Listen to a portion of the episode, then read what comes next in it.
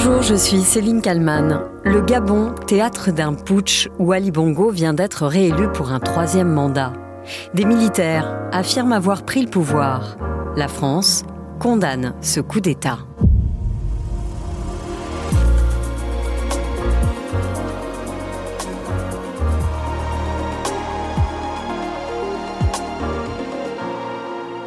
Au nom du peuple gabonais et garant de la protection des institutions, avons décidé de défendre la paix. À cet effet, les élections générales du 26 août 2023 ainsi que les résultats tronqués sont annulés. Il est un peu plus de 5 heures du matin, heure locale, lorsque des militaires gabonais apparaissent à la télévision publique Gabon Première. Ils sont vêtus de treillis, béret vert sur la tête. Il y a aussi des soldats de l'armée régulière et des policiers. Les frontières sont fermées jusqu'à nouvel ordre. Toutes les institutions de la République sont dissoutes. Ils annoncent donc l'annulation des élections, en direct à la télévision. Une chaîne située au sein même du palais présidentiel. Quelques heures auparavant, sur cette même chaîne d'État, était annoncée la réélection d'Ali Bongo, au pouvoir depuis 14 ans.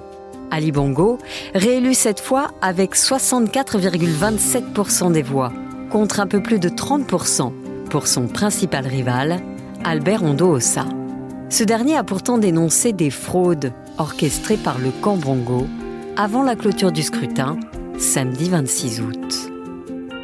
Quelques jours plus tard, ce mercredi 30 août, un putsch est donc orchestré et fait réagir de toutes parts. La première ministre française, Elisabeth Borne, dit suivre la situation avec la plus grande attention. Puis, Olivier Véran, le porte-parole du gouvernement, apparaît beaucoup plus cash. La France condamne le coup d'État militaire qui est en cours au Gabon.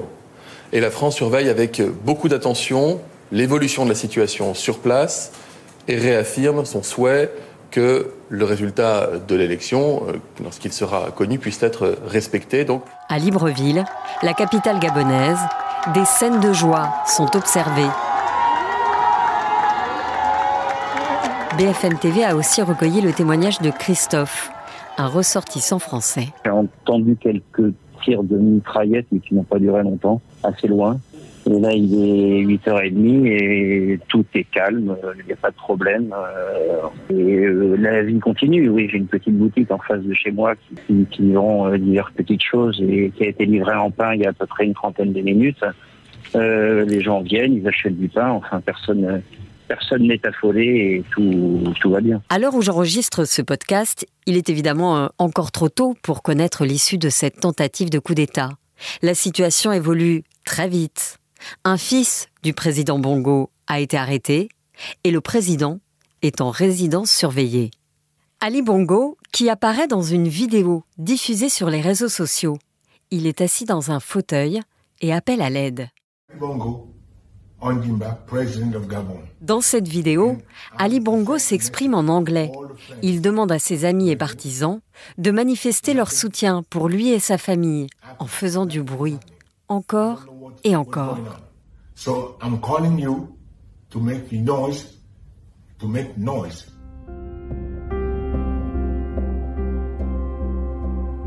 Ce putsch pourrait-il marquer la fin de la dynastie Bongo? Dynastie, oui, car cela fait près de 60 ans que la famille est au pouvoir.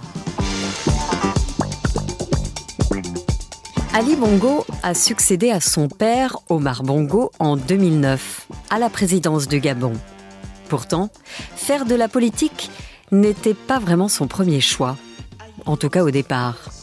Il s'imaginait plus briller sur scène, avec un micro et de la musique.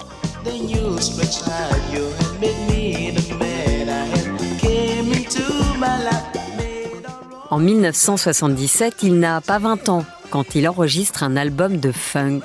Mais son père a d'autres ambitions pour son fils, qui après des études en France, revient au Gabon et travaille dans le cabinet de son père jusqu'à la fin des années 80.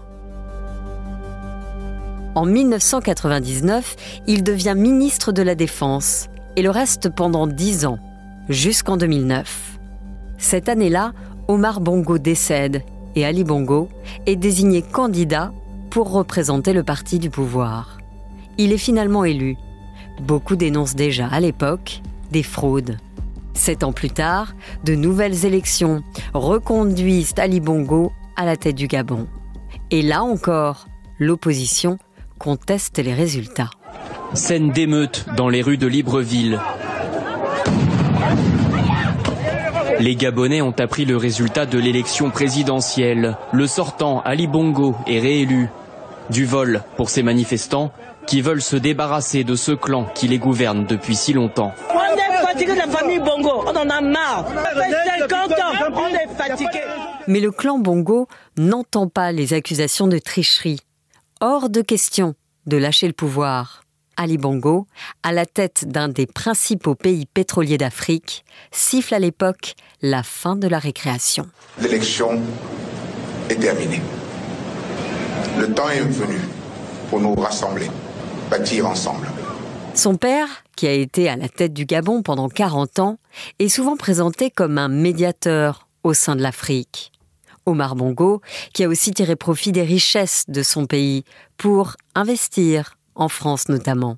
Ulysse Gosset, éditorialiste de politique étrangère sur BFM TV. Omar Bongo, c'était le patriarche, c'était Zeus, c'était Dieu au Gabon et un Dieu qui a réussi avec euh, l'Eldorado du pétrole à alimenter la corruption et donc un système politique euh, qui permettait de tenir euh, les ministres et pas seulement toute la classe politique gabonaise avec le soutien de la France. La France, ancien pays colonisateur. Omar Bongo fut justement le symbole de cette France-Afrique. À son enterrement en 2009 sont présents de nombreux chefs d'État, dont Jacques Chirac et Nicolas Sarkozy. Les Gabonais s'interrogent alors sur la suite. La suite Ali Bongo décide de s'ouvrir et celle des partenariats et des contrats avec le Maroc, la Chine ou encore les États-Unis.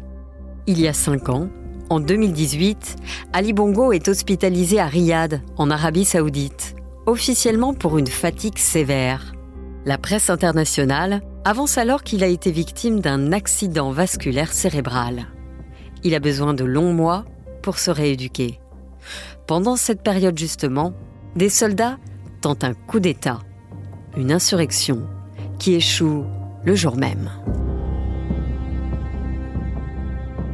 Et je suis avec euh, Nicolas Poincaré, chroniqueur euh, à RMC dans Apolline Matin, qui connaît très bien euh, la situation en Afrique et au Gabon en particulier. évidemment, Nicolas, c'est une situation qui évolue d'heure en heure. On va tenter de comprendre cette tentative de coup d'État. Les élections d'Ali Bongo, qui a succédé à son père en 2009, ont toujours été contestées. Celle de samedi, est-ce que c'est celle de trop? Est-ce que c'est un coup de force qui était préparé de longue date? Alors, visiblement, hein, puisque le, le coup d'État a été annoncé quelques quelques heures seulement après la, la, proclamation en catimini, comme ça, en pleine nuit des résultats. Donc évidemment que ce coup d'État est lié aux élections. En fait, Ali Bongo, il a toujours eu beaucoup de mal à s'imposer comme successeur de, son père. À la, à la mort d'Omar Bongo euh, en 2009, pour un premier septennat, il avait été élu, mais, mais déjà les résultats avaient été très contestés. Il y avait eu des, des violences à Libreville qui avaient fait une quinzaine de morts. Sept ans après, en 2016, c'était vraiment encore plus contesté. Son opposant s'appelait Jean Ping. De toute évidence, il l'avait emporté. Il avait fallu qu'Ali Bongo truque les résultats, et en particulier dans son fief, où il avait officiellement euh, obtenu 99% des voix, avec 99% de participation, ce qui est absolument impossible. Et avec ce résultat impossible, il avait eu à peine 5000 voix d'avance. Donc déjà en, en, 2016, tout le monde au Gabon savait que Ali Bongo avait triché pour être réélu. Et là,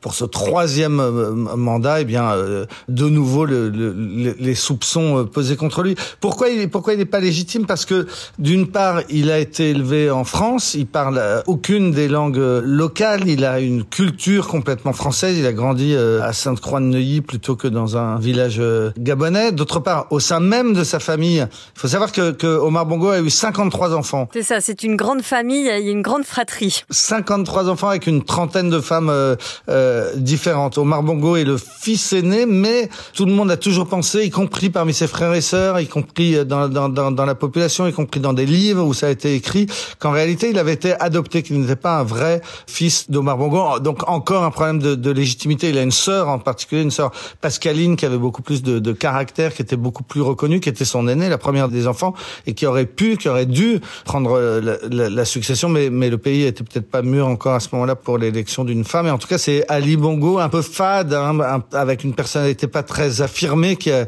qui a fini par prendre le pouvoir. Et on vient de le voir, qui a eu un mal fou à, à s'imposer pour rester à ce poste depuis 14 ans maintenant. En tout cas, 14 ans de 14 ans du, fils et, et 42 ans euh, du père. Hein. On en est à 56 ans du pouvoir des Bongos sur ce, ce petit pays. Et justement, donc il y a beaucoup de réactions internationales après ce coup d'État. Euh, euh, le Gabon, qui est un petit pays, mais qui a beaucoup de richesses naturelles, notamment du pétrole.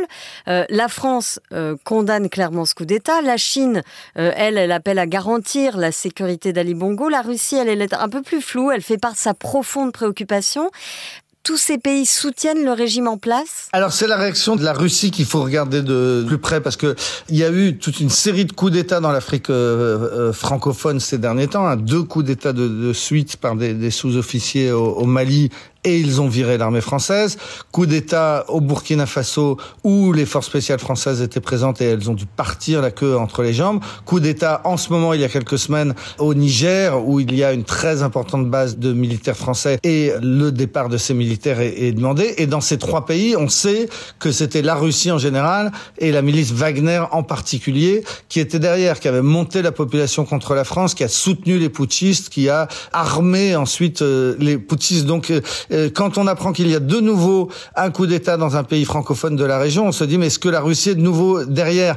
Là, c'est moins sûr. C'est il n'y avait pas une opération de, de propagande de Wagner au, au, Gabon comme il y avait dans les trois pays qu'on vient de citer. D'autant que Wagner euh, vient de vient de perdre sa tête en quelque sorte. Alors Wagner est décapité, mais la Russie euh, garde sa place et son rôle. Hein. Les, les, émissaires russes sont déjà en place euh, à, à, Bamako, à, Ouagadougou, euh, au, au, Niger, pour pour dire on, on, reste là, ne vous inquiétez pas. Ce que faisait Wagner, c'est maintenant d'autres d'autres institutions russes qui vont s'en occuper. En tout cas, pour le Gabon, ça reste une question. À l'heure où on parle, rien n'indique que la Russie soit derrière ce, ce, ce coup d'État et, et donc que l'objectif des soit, comme dans les trois pays précédents, euh, de virer euh, l'armée française. Il y a quelques centaines de, soldats français qui sont présents, c'est ça? Oui, c'est la première chose qu'on voit quand on arrive à Libreville. Il y a une énorme base militaire qui est juste à côté de l'aéroport euh, civil et, et, vous ne pouvez pas vous diriger sans, vers, vers, le centre de Libreville sans voir cette,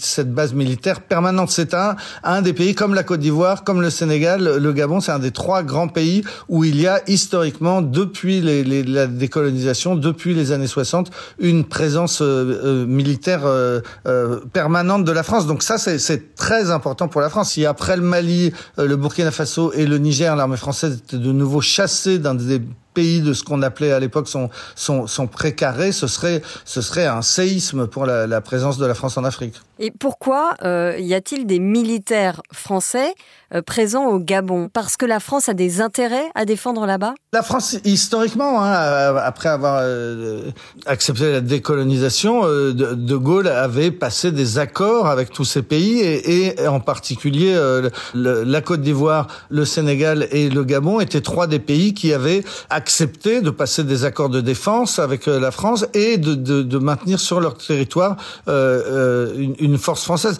Pour l'armée française, c'est particulièrement important. Hein, les, les, les, militaires français, héritiers de ce qu'on appelait à l'époque les troupes coloniales, qui sont devenues aujourd'hui les troupes de marine, ont toujours voulu être présentes euh, un petit peu dans le monde entier. Il y a de la présence française dans le Pacifique, il y a de la présence française en particulier euh, en Afrique. Et effectivement, avoir été renvoyés de trois pays récemment, c'est très ennuyeux. Mais si maintenant ils en venaient à, à être renvoyés d'un des pays où ils avaient des bases permanentes, ce serait une catastrophe pour eux.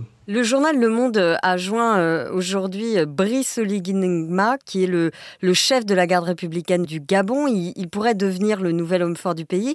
Et à la question euh, quel sort sera réservé à Ali Bongo, il est cash, il dit qu'il est mis à la retraite, il jouit de tous ses droits, c'est un Gabonais normal comme tout le monde. Est-ce que ça peut vraiment se passer aussi simplement que cela? Non, le plus vraisemblable, si le coup d'État réussit et si effectivement le, chef de la garde présidentielle arrive à s'installer durablement au pays, euh, comme les coups d'État ont réussi hein, récemment dans, dans, dans, plusieurs pays euh, d'Afrique. Donc, en cas de réussite de ce coup d'État, euh, j'imagine qu'Ali Bongo demanderait à, à, quitter le pays et, et, et sans doute à, à venir s'installer en France. Récemment, il a, il a été malade, hein, il a subi un, un, un AVC, il s'est fait traiter d'abord en Arabie Saoudite, ensuite au Maroc, mais il a des biens, il a des biens en France. Il a grandi encore une fois à, à, Paris. On, on imagine que c'est ce qu'il demanderait, c'est ce qu'il demanderait à faire. En tout cas, le Gabon, euh, on, on, en parle aussi énormément parce que c'est un symbole de la France-Afrique. Oui, c'est pas un, un, des pays clés de la France-Afrique, c'est le pays clé de la, la France-Afrique. Tout ça à cause de la personnalité de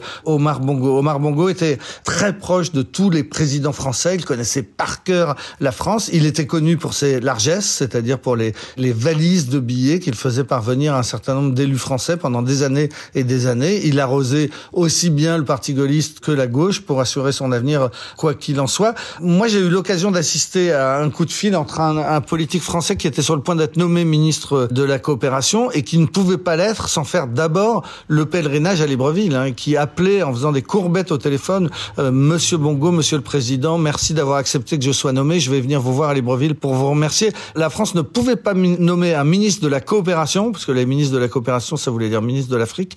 La France ne pouvait pas les nommer sans, sans l'accord d'Omar Bongo, qui était véritablement le parrain de ce qu'on appelait la, la, la France-Afrique et, et le parrain de tous les pays voisins francophones qui restaient, euh, qui restaient liés de, de façon trouble avec la France. Et donc évidemment aujourd'hui la France garde un œil euh, euh, sur ce qui se passe au Gabon évidemment. C'est particulièrement symbolique effectivement le avoir dû quitter le, le Burkina Faso c'était grave militairement être sans doute obligé de bientôt quitter le Niger c'est embêtant mais mais quitter Libreville quitter le Gabon quitter ce petit État pétrolier ce serait diplomatiquement et militairement pour les Français un drame. Merci beaucoup Nicolas Poincaré je rappelle qu'on vous retrouve tous les matins dans Pauline Matin, juste avant le journal de 8 heures pour votre chronique Expliquez-nous. Merci beaucoup Nicolas d'avoir répondu à mes questions pour le titre à la une. À bientôt Céline.